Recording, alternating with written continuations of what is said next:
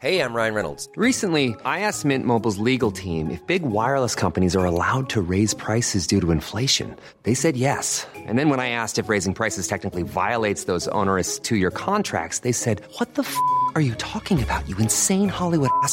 So to recap, we're cutting the price of Mint Unlimited from $30 a month to just $15 a month. Give it a try at mintmobile.com slash switch. $45 upfront for three months plus taxes and fees. Promo for new customers for limited time. Unlimited more than 40 gigabytes per month. Slows. Full terms at mintmobile.com.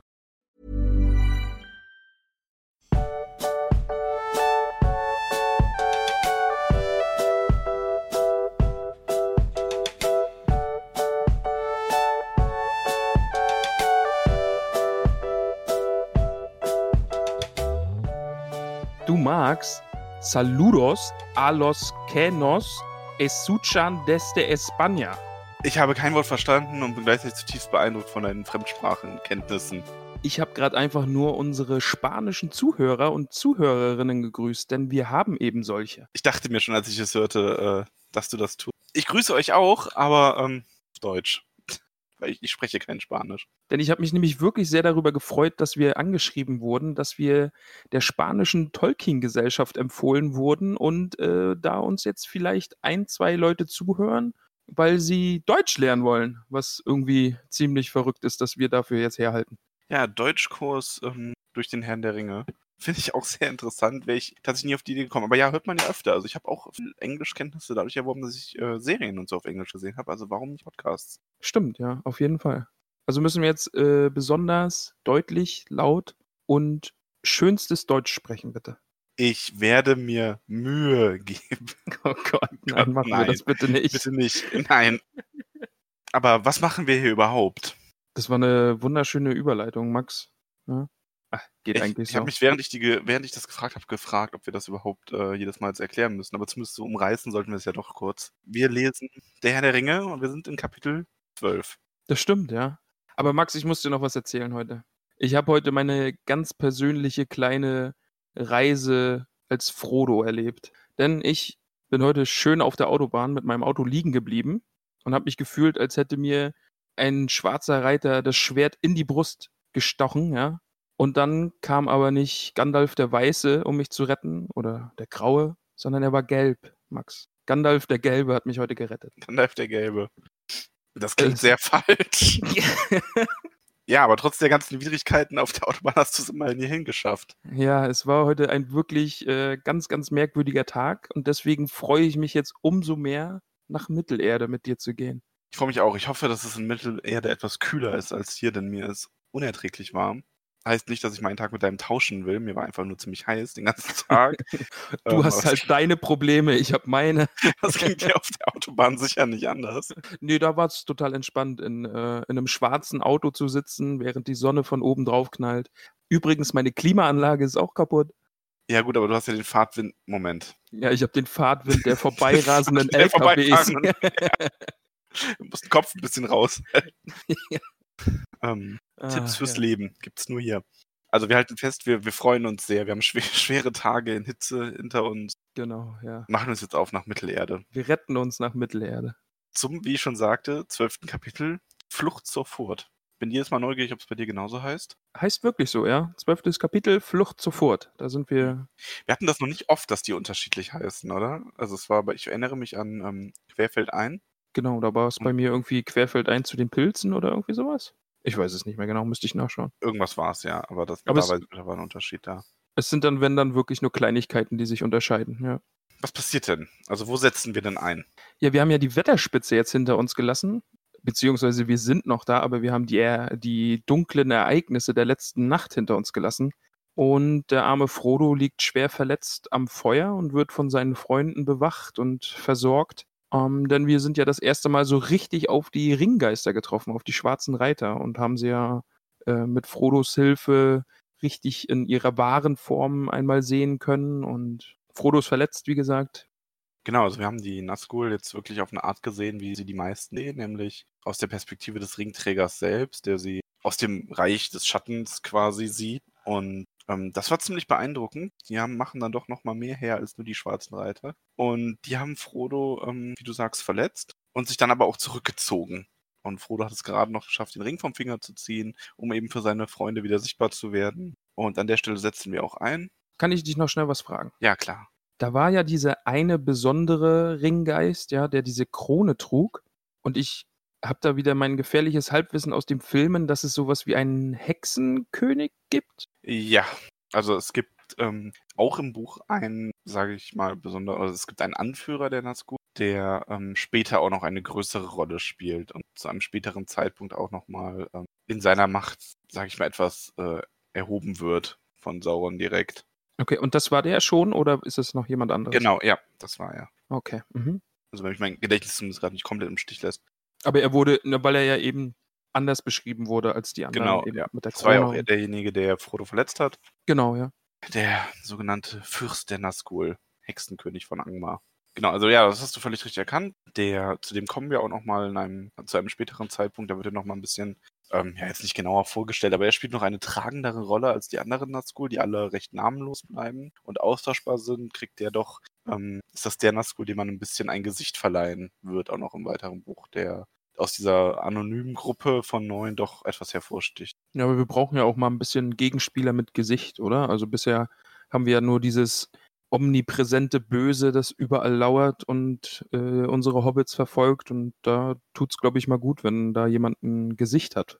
Genau, also er hat zwar kein, also er hat ja kein richtiges Gesicht, außer das, was Frodo gesehen hat, aber ein bisschen mehr Beschreibung und ein bisschen, ja, etwas Individuelles in dieser Nazgul-Gruppe ist auf jeden Fall interessant. Und auch ganz, ganz wichtig. Also, wie gesagt, hinterher spielt er auch noch eine ganz wichtige Rolle als Gegenspieler. Äh, das ist dann quasi das erste Buch im Teil. Ähm, genau, aber da kommen wir dann noch zu. Okay. Jetzt gerade ähm, reicht es zu wissen, ja, also der ist der Anführer der Nazgul gewesen. Ja, und wir befinden uns jetzt immer noch auf der Wetterspitze und sitzen an unserem Feuerchen und reden über die Geschehnisse. Denn Frodo kommt wieder zu sich. Genau, Streicher ist nicht da. Streicher hat den Hobbits ähm, befohlen, Frodo warm zu halten und sich dann davon gemacht. Da fand ich auch direkt Sam wieder schön, der immer noch misstrauisch ist, was Streicher angeht. Jetzt haben wir direkt wieder so, hm, was, was ist das jetzt? Ist der vielleicht doch mit denen im Bunde? Ja, der geht ja eigentlich irgendwie davon aus, dass äh, Streicher sich davon gemacht hat, ja. Also warum auch immer, aber Sam bleibt weiterhin misstrauisch.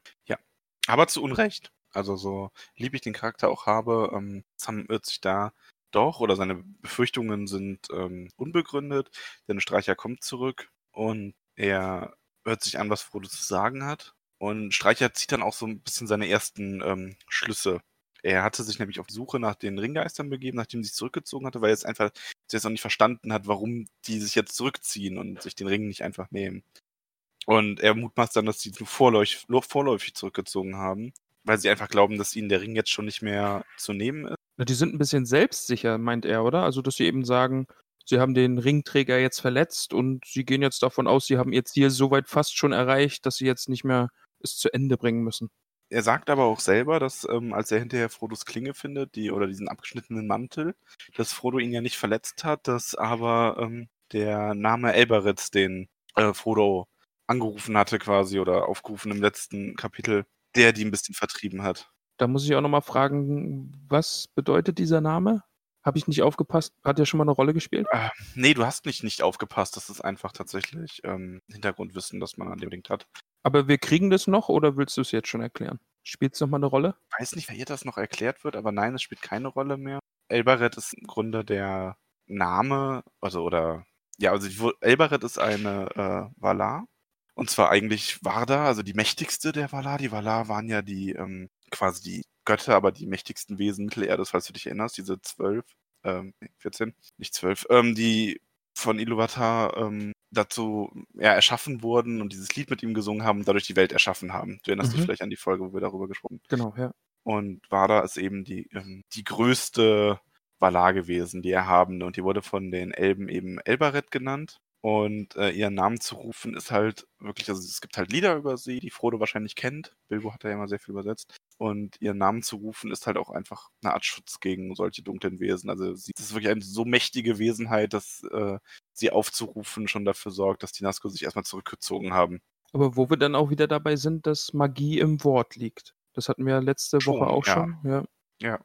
Ja, spannend. Genau, es, wie wir, hatten wir ja, wie du sagst, schon dieses nicht wirklich fassbare magische System. Also es ist auch so um die Situation heraus. Ne? Frodo hat in dieser Gefahr nach ihr gerufen sich auch nochmal so ein bisschen damit aus diesen, aus, mit dem Verstand aus diesen Klauen des Nazguls gerissen und sie damit so ein bisschen zurückgedrängt. Zumindest äh, insofern, dass sie jetzt einfach sich zurückgezogen haben und auf ihm lauern. Man weiß natürlich nicht, wie es gelaufen wäre, wenn die da jetzt, das jetzt auf äh, Leben und Tod gegangen wäre und die Nazgul gewusst hätten, jetzt oder nie.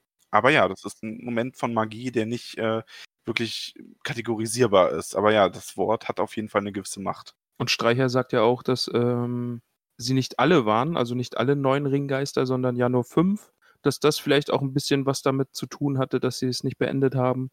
Und er betont aber auch trotzdem, dass der kleine Hobbit, Frodo, einfach auch viel stärker ist, als die Ringgeister vielleicht auch annehmen und als Streicher auch selbst an, äh, gedacht hat. Frodo ist auf jeden Fall zäher, als man zuerst denkt. Ähm, er Streicher sieht sich ja auch diese Klinge an, mit der er verletzt worden war, die sich dann in Rauch auflöst, das Heft übrig bleibt. Und da ist, glaube ich, auch, du hattest ja letzte Woche auch schon drüber gesprochen, dass Streicher auch eine Art Magie wirken kann.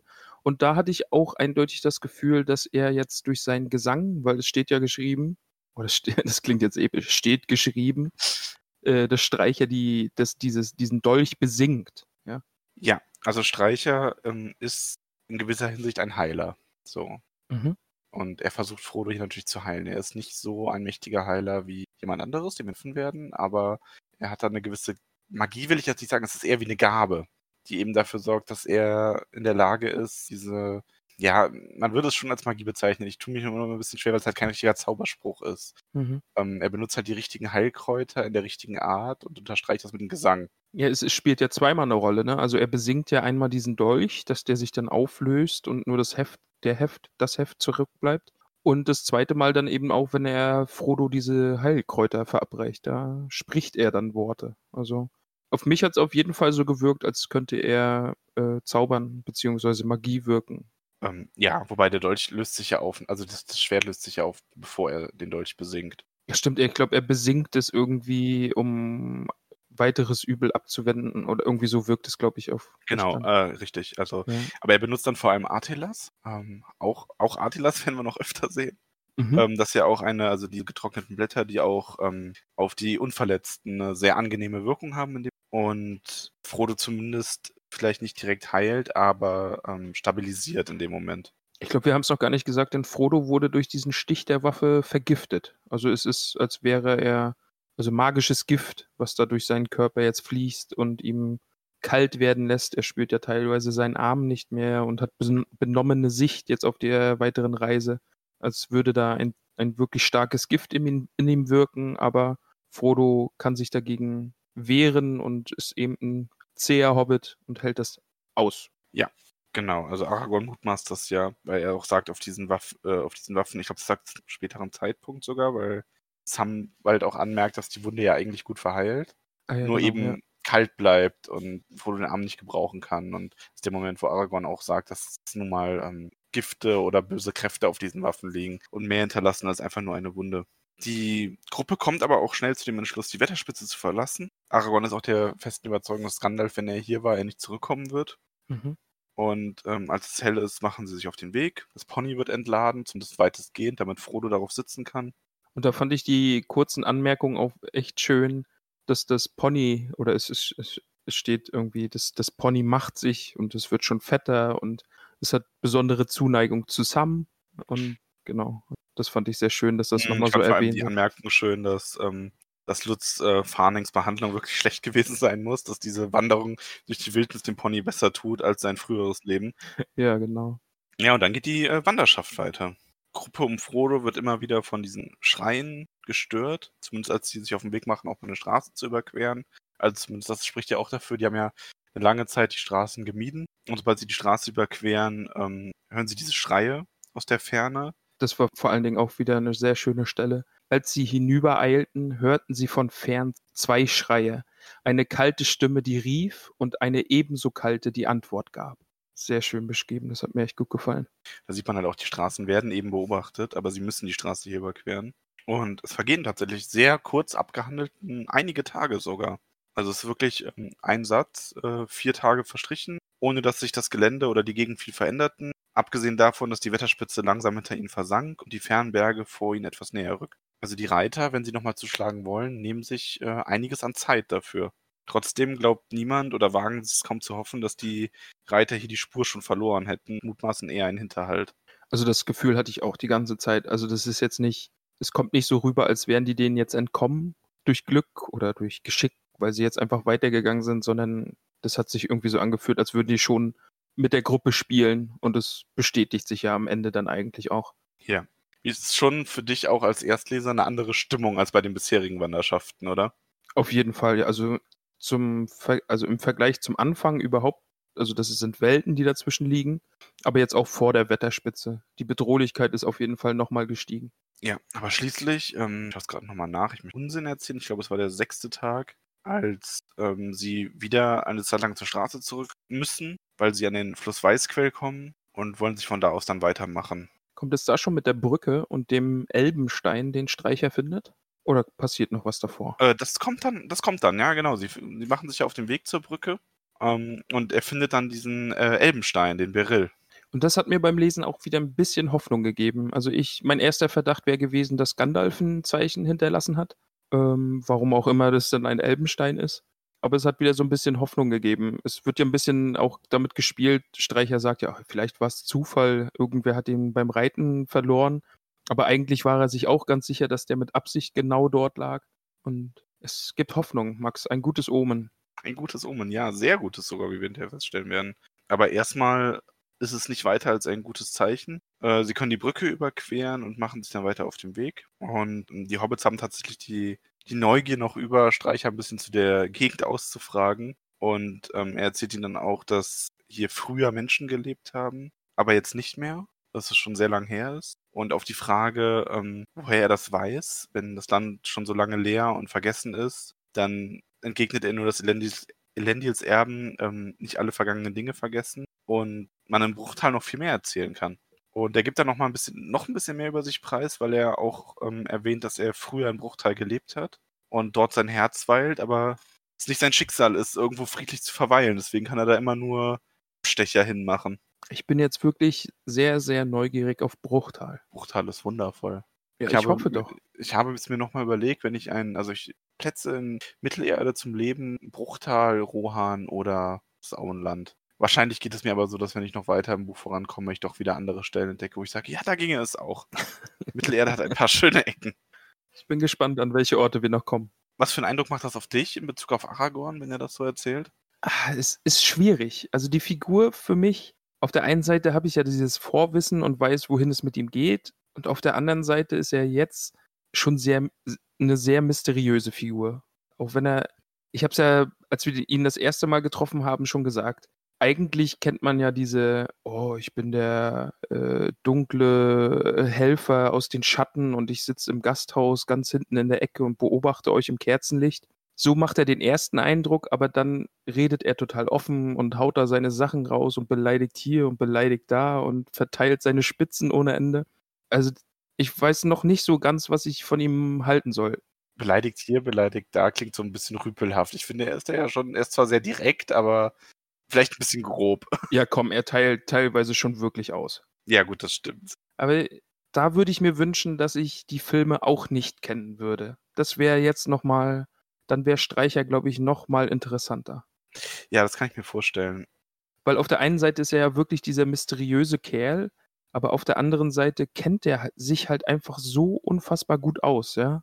Auch wenn wir jetzt, wir kommen da jetzt ja hin, dass wir diesem, diesem äh, Trampelpfad von etwas Großem äh, folgen. Und da ist es dann ja auch wieder, dass, dass er mit so einer Selbstverständlichkeit seine Wege geht und dann eben auch, ja, wir kommen gleich an die Stelle mit den Trollen, aber eben, das, das ist halt auch sowas, ja, dass er sich einen Stock nimmt und haut diesen, diesen äh, Stock auf dem Troll kaputt und sagt, ja, hier hast du schon mal gesehen, dass ein Troll ein Vogelnest als Schmuck hinterm Ohr trägt. Es ist potenzielle Lieblingsstelle übrigens. Ja. Also ist nicht meine Lieblingsstelle, aber potenzielle Lieblingsstelle. Ja, das mit, das mit dem äh, Vogelnest hinter dem Ohr fand ich wirklich witzig. Aber nochmal zu Streicher. Ich würde mir wirklich wünschen, wünschen dass ich die äh, Filme nicht kennen würde, weil dann wäre der nochmal viel, viel spannender. Hm, ja, klar. Stimmt. Weil ich, weil ich dieses Ende der Reise ja irgendwie schon von ihm kenne und jetzt ist äh, ein sehr vielschichtiger Charakter auf jeden Fall. Und also er löst Sam jetzt nicht von der Spitze ab, aber ich mag ihn. Sam hat es dir sehr angetan, oder? Also ah, ich mag den schon wirklich sehr, sehr ja Das kann ich aber auch verstehen. Sam ist schon äh, sehr toll. Ähm, Gerade dadurch, dass er so seine, seine ja, Mängel hat, sage ich mal. Ne? Der ist ja jetzt niemand, der, ähm, ja, also Sam ist ja jetzt ein Effekt oder der Weiseste der Gruppe. Ja. Aber ich freue mich auch sehr auf Gimli. Also da bin ich auch wirklich sehr gespannt, den, das zum, den zum ersten Mal zu lesen. Da freue ich mich auch sehr drauf, vor allem weil der im Buch eine ähm, wesentlich tiefere und ernstere Figur ist als im Film oder in den Filmen. Ja. Aber ja, lass uns jetzt ich Lass uns die Reise weiterreisen. Zeug geredet, ja. Jetzt, Genau. wie genau? Also, nein, ich, genug geredet von anderen Dingen. Okay, okay. Keinen Unsinn natürlich. Gehen wir weiter. Gehen wir weiter. Ähm, sie machen sich weiter auf den Weg durch die, ähm, oder kommen an die Trollhöhen ran. Und Streicher betont an der Stelle auch irgendwann nochmal, wie wichtig ihm ist, schnell voranzukommen. Weil äh, hier haben wir das nämlich, dass äh, Sam sagt, die Wunde ist ja eigentlich schon verheilt, ist jetzt schon fast zehn Tage her und ist nur noch eine kalte weiße Stelle. Streicher mutmaßt eben Gift oder etwas Böses, das er nicht austreiben kann. Ja, wir merken ja auch immer wieder, wie schwach Frodo eigentlich ist oder wie anstrengend diese Reise für ihn gerade Mhm. ist. Ja. Ja. Immer wieder diese Kälte, die ihn überkommt und sein Blick ist getrübt und er ist sehr mitgenommen. Ja, doch immer wieder stärker und schwächer werdende Schmerzen. Also Frodo machte auch den Eindruck eines Vergifteten, der eben dagegen ankämpft. Aber schließlich kommt man zu dem Trampelpfad und zu der, zu der Höhle mit der Felskammer, die die Hobbits und äh, Streicher schließlich entdecken. Und es ist eine Trollhöhle. Eine richtige Trollhöhle. Also auch Pippin sagt ja, wenn ich je eine Trollhöhle gesehen habe, dann das hier. ja. ja, mit alten Knochen darin, ja, al- alte abgenagte Knochen. Also das ist wirklich eine Trollhöhle. Streicher sagt aber, ja, ähm, da braucht man sich keine Sorgen machen, weil die Höhle wurde offensichtlich schon vor längerem verlassen. Kurz darauf kommen aber Mary und Pippin zurück, die ein bisschen vorausgegangen waren und warnen sie, weil dort wirklich Trolle sind. Drei Stück gleich. Ja. Mitten auf einer Lichtung. Hast du eigentlich ähm, die Szene mit den Trollen im Kopf gehabt? Du hast ja der Hobbit auch nie gelesen. Nein, aber ich habe, glaube ich, den ersten Film gesehen vor Ewigkeiten und ich weiß, dass die da auf Trolle treffen, die sie essen wollen. Also nicht, dass sie die Trolle essen wollen, sondern dass sie von den Trollen gefressen werden Du hast den ersten. Hobbit-Film gesehen. Ja, ich glaube ja. Ah ja, also weil da gibt's ja die, genau, da gibt's nämlich diese Stelle im Hobbit, wo sie von drei Trollen gefangen genommen werden, ähm, also Bilbo und die Zwerge. Und ähm, die werden auch, also die sind denen hilflos ausgeliefert, die sind äh, gefesselt und es ist tatsächlich Gandalf, der sie rettet. Ähm, und im Buch ist das, äh, ist ja ein Kinderbuch, ähm, Ja. ist das sehr süß gemacht, weil Gandalf mit verstellten Stimmen äh, einen Dialog bei den Trollen, die ja auch jetzt nicht sonderlich klug sind, äh, initiiert und quasi anstößt, dass ähm, also eine Diskussion anregt, wie man die Zwerge jetzt am besten zubereitet. Ob man die zu Sülze zerquetscht oder in der Pfanne brät oder sonst was. Und Gandalf mischt sich halt mit verstellter Stimme immer wieder ein. Den Trollen fällt das auch nicht auf. Die denken dann halt, dass einer ihrer beiden Kumpanen was gesagt hat. Und der Streit zieht sich halt so lange, dass die Sonne aufgeht und ähm, die Trolle werden bei, Sonnen bei Tageslicht zu Stein verwandelt. Ah, okay. Das Detail wusste ich jetzt nicht. Genau, das ist der kleine Hintergrund dazu. Ähm, deswegen ist Streicher an der Stelle ja auch sehr unaufgeregt, als ihm das berichtet wird, weil er natürlich weiß, dass die Trolle, wenn da Trolle sind, das äh, Steintrolle sein müssen. Ist es allgemeingültig, dass Trolle in Mittelerde zu Stein werden, wenn sie Tageslicht abbekommen? Ähm, ja, ich weiß gar nicht, ob es Trolle gibt, bei denen das nicht ist. Ich glaube nicht. Also, falls du jetzt auch an die Filme denken musst, es kommen ja später auch noch mal Trolle vor Genau, und ja. Orks und so, die ja auch das. Ähm, Im Buch ist das, glaube ich, noch ein bisschen genauer beschrieben, dass Sauron seiner Armee aber auch immer so eine dunkle Wolke, die das Sonnenlicht vernebelt oder verdunkelt, äh, vorausschickt. Ah, okay. Also die ziehen quasi auch im Schatten in den Krieg. Ähm, Ah, da macht Ja. so eine spätere Szene natürlich auch noch viel mehr Sinn für mich. Oh, das ist alles dieses Hintergrundwissen, was gerade auf mich einschwemmt. Hast du denn äh, am Anfang damit gerechnet, dass da Trolle, dass die Trolle jetzt eine Gefahr sind? Weil am Anfang, also im ersten Absatz erkennt man es ja nicht. Man wird ja nur gewarnt, dass die Trolle da sind.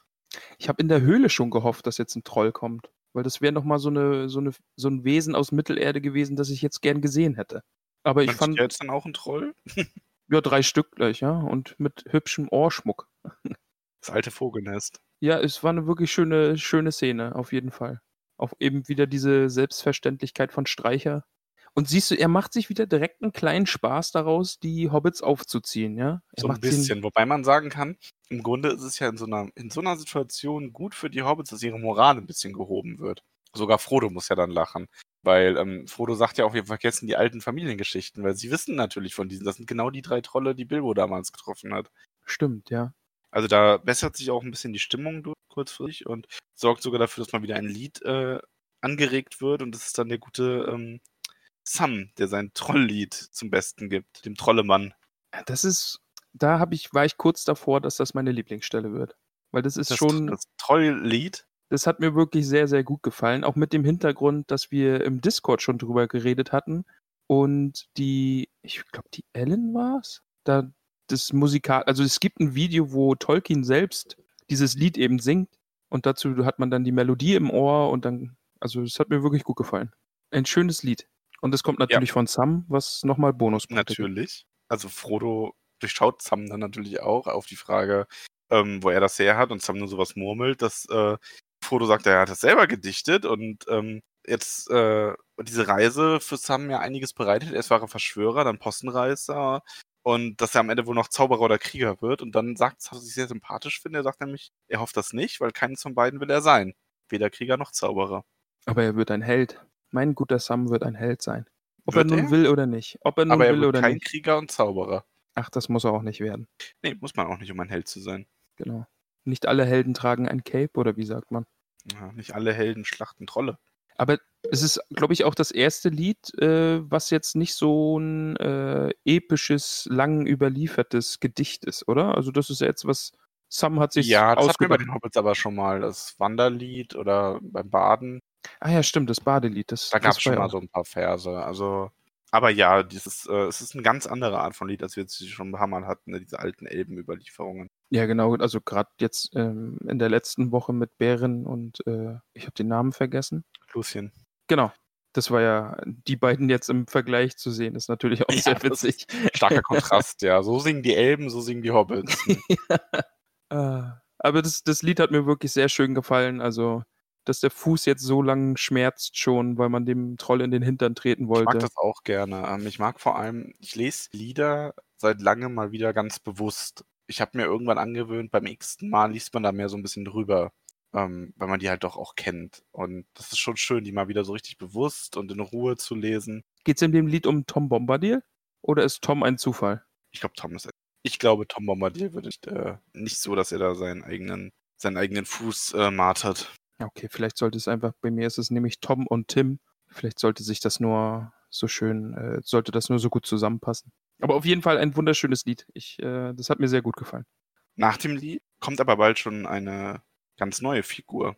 Beginnt nämlich damit, ähm, dass die Hobbits irgendwann später das leichte ähm, Klippity Klippity Klipp von den Pferdehufen eines Pferdes hören, das nicht nach den Hus äh, schwarzen Reiters. Aber trotzdem war erst ein bisschen Panik, oder? Also wenn Ein man da bisschen schon, ja, ja, hätte ich auch. Also nach dem, was denen bisher passiert ist, die einzige schöne Fall. Begegnung waren ja Tom und Streicher. Der Rest war ja eher so unerfreulich. Das stimmt, ja. Aber es ist dann wirklich ein schöner Kontrast, der da um die Ecke gebogen kommt. Ja, zu den schwarzen Reitern kommt dann dieser strahlend blonde Reiter auf seinem weißen Pferd daher geritten. Ja, und als er Aragorn be äh, begrüßt. Wir treffen endlich äh, jemand Freundliches. Jemand, der auf unserer Seite ist. Ja, wir treffen Glorfindel. Und darauf habe ich mich sehr gefreut. Der Glorfindel ist äh, großartig, auch wenn er hier nur eine, ja, keine große tragende Rolle spielen wird, aber es ist ein, trotzdem ein toller Charakter. Und äh, Glorfindel kommt aus Bruchtal und äh, weiß ein wenig zu berichten. Gandalf ist Bruchtal gewesen, als er äh, losgeritten ist vor neun Tagen, aber Elrond hat Kunde erhalten, dass Aragorn alleine mit den Hobbits unterwegs ist und hat äh, all jene, die offen gegen die Neuen reiten können, in alle Himmelsrichtungen gesandt. Was auch wieder ein bisschen Hoffnung aufkeimen lässt, ja. Also, dass die schon Bescheid wussten und eben, dass nach ihnen gesucht wird und Unterstützung da ist. es sagt ja auch etwas über Glorfindel aus. Nämlich, dass der nicht einfach nur irgendwie ein kleiner Botenelb ist, sondern der scheint ja doch etwas, äh, ja, etwas fähiger zu sein, wenn er dafür auserkoren ist, ähm, hier nach ihnen zu suchen. Äh, Also, sie gehen zumindest davon aus, dass er den Ringgeistern die Stirn bieten kann, ja. Also, Ja, er sagt ja, selbst in Bruchteil gibt es nur wenige, die offen die Neuen reiten können. Sagt tatsächlich auch etwas über die Neuen aus, ja. wenn man da bisher noch Zweifel hatte.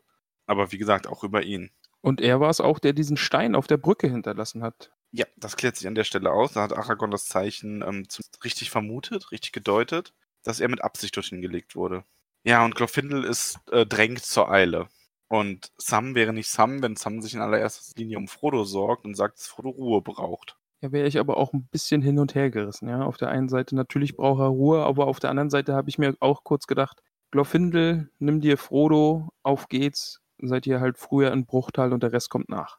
Ja, also so wird es ähm, in gewisser Hinsicht auch beschlossen. Glorfindel vermag zwar die Wunde noch etwas, ähm, nicht zu heilen, aber zu, den, das Gift vielleicht etwas einzudämmen, diese dunkle Kraft etwas zurückzutreiben, aber er lässt Frodo dann auf seinem Pferd sitzen und drängt weiter dazu, dass man sich direkt auf den Weg macht und ähm, so wenig wie möglich, ähm, so wenig wie möglich rastet. Kommt auch ein sehr schöner Moment. Ähm, Frodo weigert sich nämlich zuerst oder will sich weigern, auf das Pferd zu steigen, weil er seine Freunde nicht in der Gefahr zurücklassen will im Zweifelsfall. Aber Glorfindel stellt freundlich, aber sehr bestimmt klar, dass nur Frodo der Hort der Gefahr ist. Ja. Wenn sie zurückblieben, dann wären sie ohnehin außer Gefahr, weil es ist der Ring, der sie alle in Gefahr bringt. Stimmt, das war auch wirklich eine sehr schöne Stelle, ja. Ja, und sie laufen, bis die Hobbits fast im Stehen einschlafen und sogar ähm, Streicher wirkt müde, das erste Mal. Wenn so richtig äh, beschrieben wird, Streichers Schultern hängen und der scheint auch schon äh, am Rande der Erschöpfung. Bei ihm ist ja überhaupt fraglich, ob der die letzten Tage, Wochen geschlafen hat, oder? Zumindest sehr wenig, denke ich. Ja, der wird viel Wache gehalten haben. Weil immer, wenn mal ein Hobbit aufgewacht ist und ihn angesehen hat, da saß er ja da und hat Wache gehalten, ja. Ja, und Glorfindel ist, äh, lässt sich aber auch nicht lumpen. Der gibt sogar noch einen aus. Also er hat äh, offensichtlich einen stärkenden Trank dabei, der ähm, der Gruppe auch wieder Kraft gibt, ihren Hunger in gewisser Hinsicht stillt. Also sie essen danach ja nur sehr wenig und sind trotzdem sehr satt. Und ja, das macht natürlich auch wieder direkt so ein bisschen diesen magischen Eindruck, ne? So Ja. fast schon wie eine Art Heiltrank oder Stärkungstrank, wie man es aus äh, ganz klassischen ähm, Fantasy-Settings oft kennt. Stimmt, ja, das hat, habe ich gar nicht dran gedacht, aber ja, das hat so ein bisschen was von hier, ich ent, entkorke den Heiltrank und ihr trinkt alle einen Schluck. Stimmt, total, ja. Trotzdem machen die doch noch eine kleine Rast und äh, machen sich weiter auf den Weg. Und es passiert auch nicht mehr viel, außer dass sie ähm, eben zusammen noch das letzte Stück zurücklegen, bis es dann wirklich auf einmal äh, Schlag auf Schlag kommt. Also das Ende des Kapitels hatte dann wirklich, also tempomäßig wirklich wunderbar. Es ging dann ja wirklich Schlag auf Schlag, dass die Reiter kamen und Frodo auf dem Pferd fliehen musste. Ja, aber die Reiter machen das, was sie die ganze Zeit schon berichtet haben, die stellen einen Hinterhalt. Und obwohl Glorfindel auch, ähm, Glorfindel ist natürlich sofort dabei, Frodo zuzurufen, dass er vorausreiten soll. Also der hat ja schon vorher klargestellt, ähm, es geht nicht, es geht um ihn. Und wenn er sie alleine lässt in der Not, dann werden sie nicht in größerer Gefahr sein als äh, mit ihm, im Gegenteil. Und Frodo schafft es aber zuerst nicht, der Aufforderung Folge zu leisten. Also diese Reiter können ihnen in gewisser Hinsicht durch seine Präsenz ähm, befehlen, erstmal bei ihm zu, bei ihnen zu bleiben. Da finde ich aber auch wieder sehr spannend, dass sie allein Macht haben, weil er den Ring bei sich trägt und er hat ihn ja nicht mal auf dem Finger. Also das ist auch nochmal ein, ein spannender Aspekt auf jeden Fall, den ich so durch die Filme gar nicht im Kopf hatte. Das ist die Frage, hat die Ringgeister über ihn Macht, weil er den Macht. oder hat der Ring über ihn Macht und will zu den Ringgeistern? Okay, ja. Oder ist es beides? Aber wenn Frodo jetzt den Ring trägt, kann er dann die Ringgeister befehligen. Oh, wir kommen jetzt schon zu dem Exkurs. ähm, den Ring zu nutzen und ihn zu unterwerfen sind zweierlei. Ähm, es bräuchte ein Wesen von ebenso großer Macht wie Sauron, um den Ring wirklich zu unterwerfen. Das hat Tolkien mal dann klargestellt, ähm, dass wenn, er hat sogar mal ähm, darüber spekuliert, was passieren würde, wenn Frodo ähm, den Ring benutzt hätte, anstatt, also an gewissen Stellen, anstatt zu versuchen, ihn zu vernichten. Und die neuen, also wenn Frodo sich hingestellt hätte als der Meister und gesagt hätte, der Ring gehört mir, ich bin jetzt hier, ähm, kontrolliere das alles, dann hätten die Nazgul wahrscheinlich sich ähm, zunächst, zumindest solange es irgendeine Gefahr bestand, dass er dem Ring Schaden zu oder ihn vorgeheuchelt, dass sie ihm äh, dienen würden, um ihn in eine Falle zu locken, aber das hätte Frodo keine Macht über die Ringgeister gegeben. Die Macht über die Ringgeister hatte Sauron inne, allein dadurch, dass er die Ringe der Ringgeister aufbewahrt hat, die neuen. Mhm. Und ähm, Frodo hatte nicht die Macht, um den Ring seinen Willen aufzuzwingen. Ähm, Tolkien selber hat gesagt oder geschrieben, dass von den Wesen auf Mittelerde wären ähm, Galadriel sieht in der Lage ist, zu der kommen wir ja noch. Ähm, wenn Galadriel dazu in der Lage ist, dann gewiss auch Elrond und am wahrscheinlichsten aber natürlich äh, Gandalf, dass er das äh, könnte. Aber da hatten wir dann ja auch schon drüber gesprochen, selbst wenn Gandalf es tun würde, würde am Ende nichts Gutes bei rauskommen, weil Genau, er dann ja. so, so viel Gutes tun würde und mit solcher äh, Unbarmherzigkeit Gutes tun würde, dass es am Ende doch wieder böse wäre. Gandalf würde im Endeffekt ein eine Welt ohne Freiheit errichten, in der alle sich nach dem zu richten haben, was er als empfindet.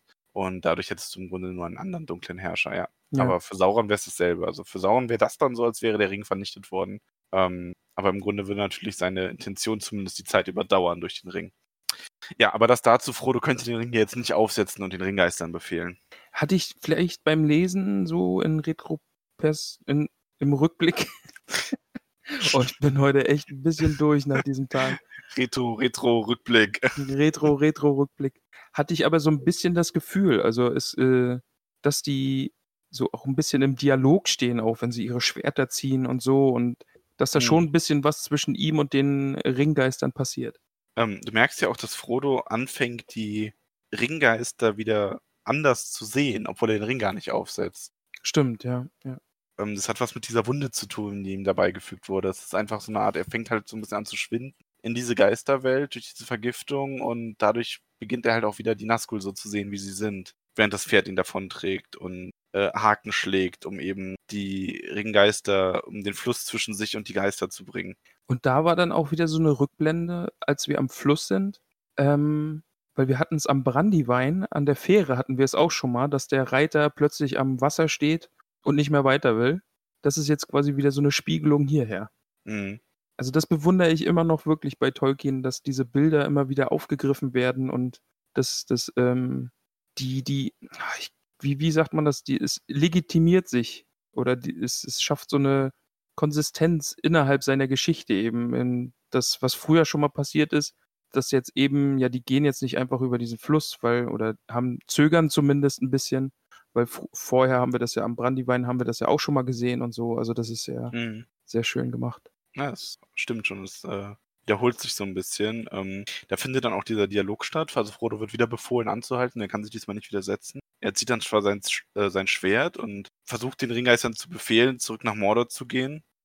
Aber ähm, es wird hier sogar erwähnt, Frodo hat nicht Tom Bombadils Macht. Seine Worte haben nicht so viel Gewicht. Ja. Und die Ringgeister lachen ihn aus. Also schon, oder? Also das Gefühl hatte ich auch. also die nehmen ihn ja so gar nicht ernst und sagen dann auch, nee, du kommst jetzt mal hierher zu uns und kommst mit uns nach Mordor. So läuft es jetzt hier.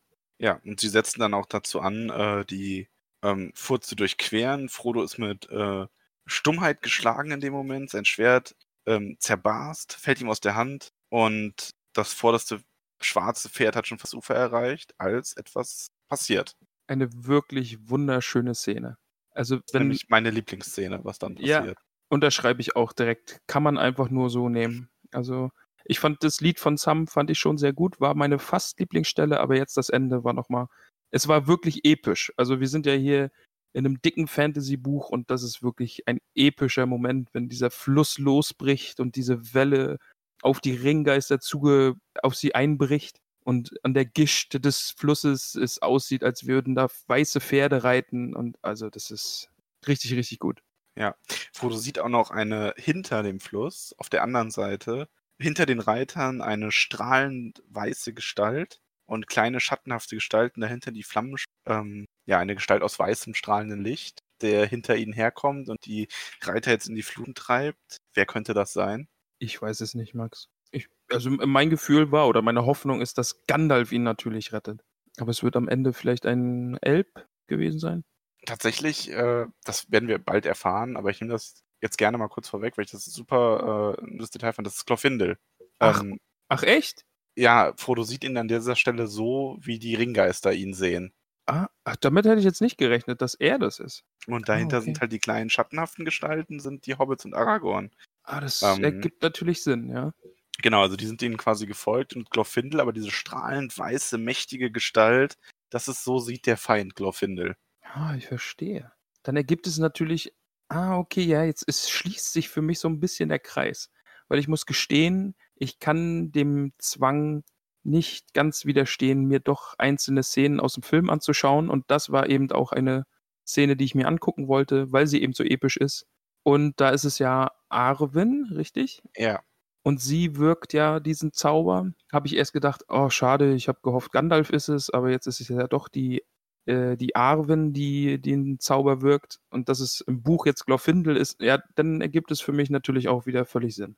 tatsächlich ist es nicht Glorfindel, der die Flut an sich beschwört, Och, Max, jetzt habe ich das so schön erklärt und jetzt sagst du, er war es gar nicht, oder was? Nein, er war es nicht. Ähm, Oh. Wir erfahren aber noch, wer es war. Weißt jetzt habe ich mir hier, jetzt habe ich mir hier Kreise Ja, geschlossen, habe mir Dinge leid. erklärt. Und dann Das sagst du mir, an- unterbrich mich doch vorher. Ich fa- fand das schön, das war eine schöne Schlussfolgerung. Aber das, ähm, nein, es ist halt nicht Glorfindel. Aber ich finde halt schön, wie man Glorfindel hier sieht, wie er dargestellt wird ne, aus dieser Geistersicht. Ähm, ja, das war das äh, Kapitel, weil Frodo verliert dann das Bewusstsein. Es ist das zweite Mal, dass wir jetzt darauf enden, dass äh, Frodo das Bewusstsein verliert und das Kapitel einfach endet. Tatsächlich, ja, das wird jetzt aber nicht Mode, keine Sorge. Also Ja. das passiert nicht viel öfter. okay, Ähm, gut. Wir haben diese Woche aber mal etwas gemacht, was ich sehr, sehr schön fand. Und zwar ähm, haben wir recht kurzfristig, oder du hast das gemacht, auf Instagram ähm, gefragt, ob jemand äh, oder die Möglichkeit gegeben, dass ihr uns Fragen oder Anmerkungen zu dem Kapitel für diese Folge geben könnt. Und da wurde auch darauf geantwortet. Und zum einen wurde gefragt, ob dir, ich stelle das jetzt einfach, einfach mal an dich, Hm. ob dir die Buchversion oder die Filmversion besser gefällt. Weil im Buch ist es ja, wie gesagt, Glorfindel und im Film ist es Arwen. Welche, welche Lösung gefällt dir da am besten? Tatsächlich habe ich da keine Lieblingsvariante, weil es einfach, die Szene passt halt in das Buch besser rein und in den Film passt die Filmszene besser rein. Ich, im Film gilt die Regel, nicht zu viele unnötige Charaktere einzuführen, natürlich noch viel mehr als im äh, Buch. Und im Film spielt Arwen eine viel größere Rolle. Beziehungsweise, also sie wird viel mehr thematisiert. Diese ganze Arwen-Aragorn-Geschichte ist ja aus dem Buch, aber aus den Anhängen. Das ist ja nicht, was im Buch groß aufgeführt wird. Ähm, da gibt es nur eine Szene mal und dann hinterher am Ende halt nochmal ein, zwei kleinere Szenen. Im Film wird das ja wirklich als die Liebesgeschichte über die drei Filme hinweg äh, thematisiert. Ähm, und dafür finde ich, ist die Szene im Film gut. Also sie machen das gut. Auch dass Arwen ihnen dann entgegenkommt, ihn rettet. Und natürlich, das Film ist zu einer, der Film ist zu einer ganz anderen Zeit entstanden. Da war es auch wichtig, dass auch ein paar wichtige Frauenfiguren drin sind. Ähm, Das hatten wir ja letzte Woche auch schon eben, dieses Thema, dass bisher wirklich die Frauen fehlen. Aber das ist ja jetzt im Bruchteil wird es dann ja anders jetzt, oder? ja. ja. Also, ähm, nee, also tatsächlich, wenn nach heutigen Maßstäben würde man das Buch dafür kritisieren, dass zu wenig starke Frauenrollen drin vorkommen. ja. Ähm, wenn man dieses Buch heute so schreiben würde, wäre in der Ringgemeinschaft wahrscheinlich auch äh, mindestens zwei weibliche Charaktere drin. Vielleicht wahrscheinlich wäre einer der Hobbits zum Beispiel ein Mädel oder so. ja. Ähm, aber andere Zeit, andere Geschichte, ähm, finde ich gar nicht schlimm. Ich Aber würde, zur Frage zurück, also Glorfindel oder Arwen? kann ich nicht sagen. Also, wenn ich mich entscheiden muss, Glorfindel, weil ich das Buch lieber mag als den Film, aber die Arwen-Szene wäre im Buch blöd und im Film, wenn du sonst nichts änderst, wäre die Glorfindel-Szene schlechter als die Arwen-Szene. Also im Film aber auf jeden Fall auch eine sehr, sehr epische Szene. Also Ja. sehr schön dargestellt. So habe ich mir das auch beim Lesen vorgestellt und ja. Es geht noch mal einmal, wir haben noch eine zweite Frage zur Glorfindel-Sache. Mhm. Denn wie kommt es denn überhaupt, dass der gute Glorfindel da sein kann? Denn ich weiß natürlich, dass der gute im ersten Zeitalter, nee, wir machen es anders. Du Max, sag mal, Glorfindel hat doch im ersten Zeitalter gegen den Balrog gekämpft. Warum ist denn der jetzt wieder zurück? Also Glorfindel hat tatsächlich im ersten Zeitalter ähm, einen Rückzug gesichert von seinen von anderen Elben, indem er gegen einen Balrog, es gibt nicht den Balrog, Balrogs sind im Grunde ähm, böse Maya, also von ähm, Morgoth verdorbene Maya. Ähm, und da hat gegen so einen hat Glorfindel gekämpft im ersten Ah, okay. Zeitalter. Mhm. Und hat ihn auch getötet und ist dabei aber selber mit runtergerissen. Ähm, jetzt ist aber so, dass Elben im Herrn der Ringe nicht richtig sterben. Also die ziehen, ihre Seelen ziehen danach in die unsterblichen Lande. Ähm, Das hatten wir letzte Woche auch schon. Das hattest du letzte Woche schon erklärt. Genau, und im Grunde können Elben einfach wiedergeboren werden. Äh, also so simpel klingt das. Die sollen halt, also die Elben sollen im Grunde nach ähm, ihrem Tod, in, nachdem sie in die Hallen Mandos eingezogen sind, ähm, mit einem, als in einem neuen Körper wiedergeboren werden. Äh, das ist je nach Gutdünken Mandos so ein bisschen. Und man kann auch sagen, also bei ähm, äh, Glorfindel hat das auch eine Rolle gespielt, dass er wiedergeboren wurde, weil er eben sich so heldenhaft geopfert hat. Das hat diesen ganzen Prozess dann auch so ein bisschen in Gang gesetzt. Der wurde quasi nochmal zurückgeschickt im zweiten Zeitalter voraussichtlich, ähm, um Gilgal Gilgalad und Erendil zu unterstützen, äh, dadurch dann auch in seiner Macht nochmal erhöht. Also Glorfindel ist tatsächlich einer der mächtigsten Elbenfürsten überhaupt. Zeigt auch schon seinen Sieg über den Balrog. Und ja, es ist, also im Grunde ist es so, so simpel, dass er einfach wiederbelebt, also oder nicht wiederbelebt, sondern ähm, Wieder geboren. wieder geboren wurde, genau. Ja. Und ich glaube, die dritte Frage, die wir gekriegt haben, die ist eigentlich auch äh, mit Ja zu beantworten, denn wir, die, es wurde sich gefragt, ob oder wie viel Magie in Glorfindels Pferd eigentlich schlummert. Ist die Frage, was ist Magie? Ja, Ähm, gut, stimmt. Ich würde ja. sagen, gar keine Magie. Also über äh, Asphalot, also das, äh, das Pferd, ist nicht so viel bekannt. Ähm, es wird spekuliert, dass äh, es vielleicht eines der Meranas ist, also ein, eine besondere Pferderasse. Aber es ist halt ein Elbenpferd. Und das ist halt eine sehr edle Art vom Pferd. Nur ist das, ähm, ist das Magie oder sind das einfach besondere Pferde? So, ne, also das ist so dieses wie der Unterschied zwischen Elb und Mensch. Sind Elben an sich magisch oder sind es einfach nur eine andere Wesensart? Ähm, ich würde jetzt nicht sagen, also es wurde jetzt kein Zauber darüber gesprochen, ähm, wie man es vielleicht aus ähm, diesem Pen-and-Paper-System oder ähnlichem kennt, dass das Pferd jetzt schneller laufen kann. Es ist Ja. einfach ein Elbenpferd. Also ich wäre mir jetzt, natürlich etwas mehr Magie im Inner als vielleicht in Lutz, dem Pony. ja, bin ich jetzt vielleicht wirklich ähm, geschädigt aus anderen äh, Universen. Weil für mich wäre das Pferd auf jeden Fall magisch gewesen. Also dass es auch seine eigene Magie hat oder eben die Elbenmagie auf das Pferd einwirkt. Aber da wir eh das Problem haben, also Problem in Anführungsstrichen, die Magie in Herr, im Herr der Ringe äh, zu definieren, ja, dann ergibt das natürlich auch Sinn.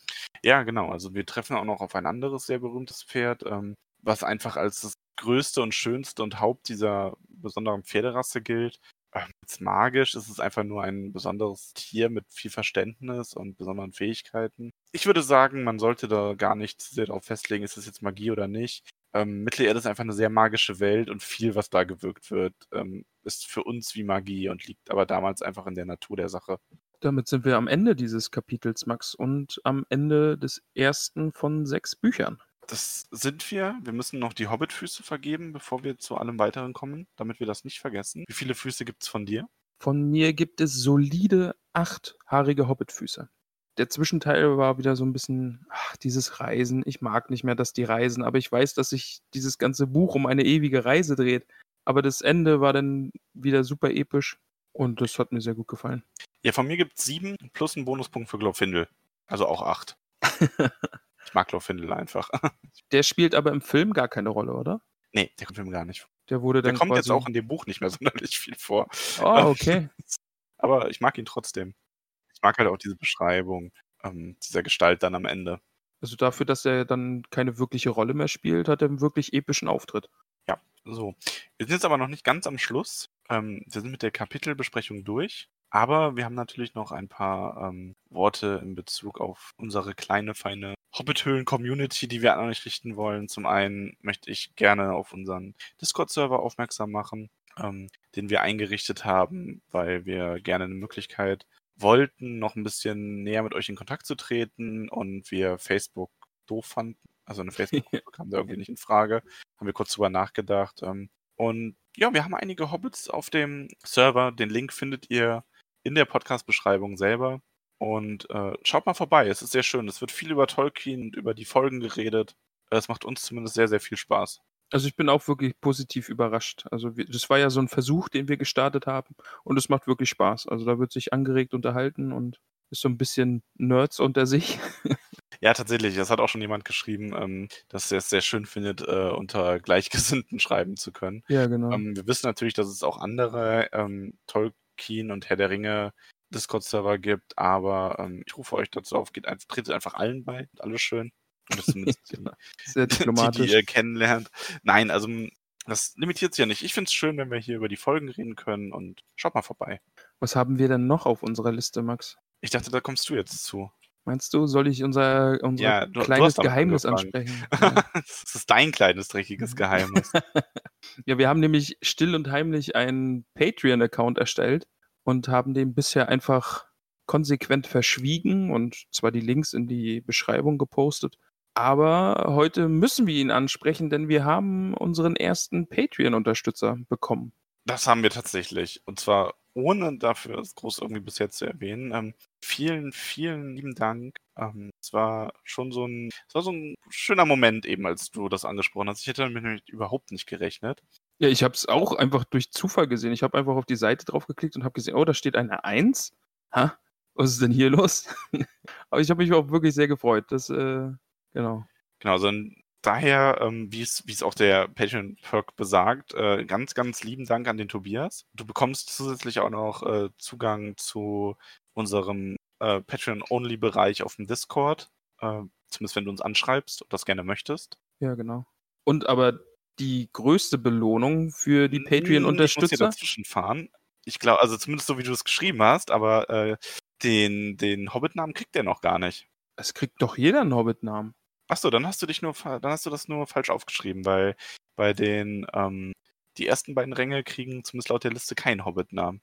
Ah, Dann muss ich das nochmal ändern. Ich wollte eigentlich jedem Unterstützer einen Hobbit-Namen Ich finde es auch schön, dass jeder einen Hobbit-Namen Ja. kriegt. Im Grunde sind die ganzen Perks ja auch, also wir haben halt ein paar für die wirklich extrem großzügigen Unterstützer, aber es sind ja, es geht uns eher darum, ähm, wenn wir da ein bisschen was zusammenkriegen, dann haben wir auch das Ziel gesetzt, dass wir neue Mikrofone besorgen. Darum geht es uns hauptsächlich, ja. Also hier, also es gibt immer ein bisschen was zu verbessern, was gerade so den Ton angeht und sowas, die Soundqualität und darin würden wir gern investieren.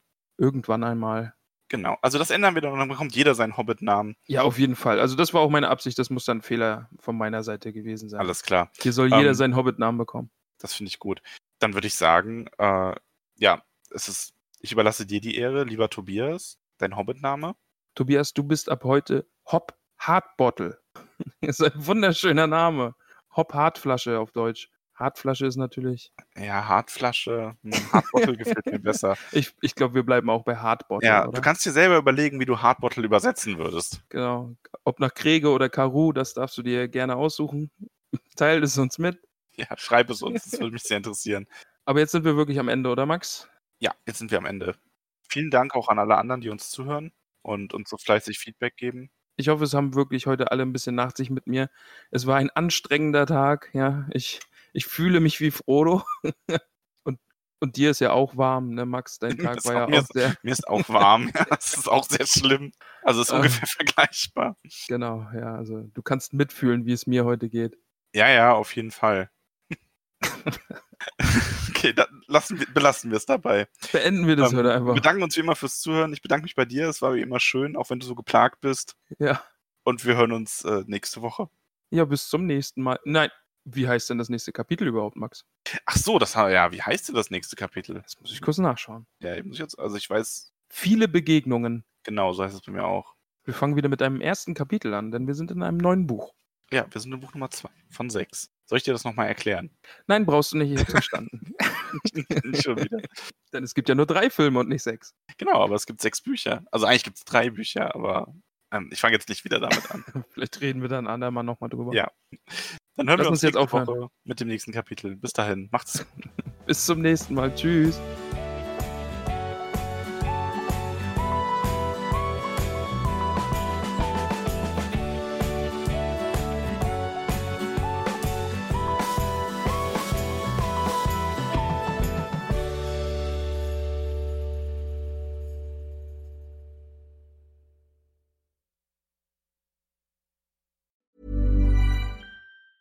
Hi, I'm Daniel, founder of Pretty Litter. Did you know cats tend to hide symptoms of sickness and pain? I learned this the hard way after losing my cat, Gingy. So I created Pretty Litter, a health monitoring litter that helps detect early signs of illness by changing colors, saving you money and potentially your cat's life. Pretty Litter is veterinarian developed, and it's the easiest way to keep tabs on your fur baby's health right at home. Go to prettylitter.com and use code ACAST for 20% off your first order and a free cat toy. Terms and conditions apply. See site for details.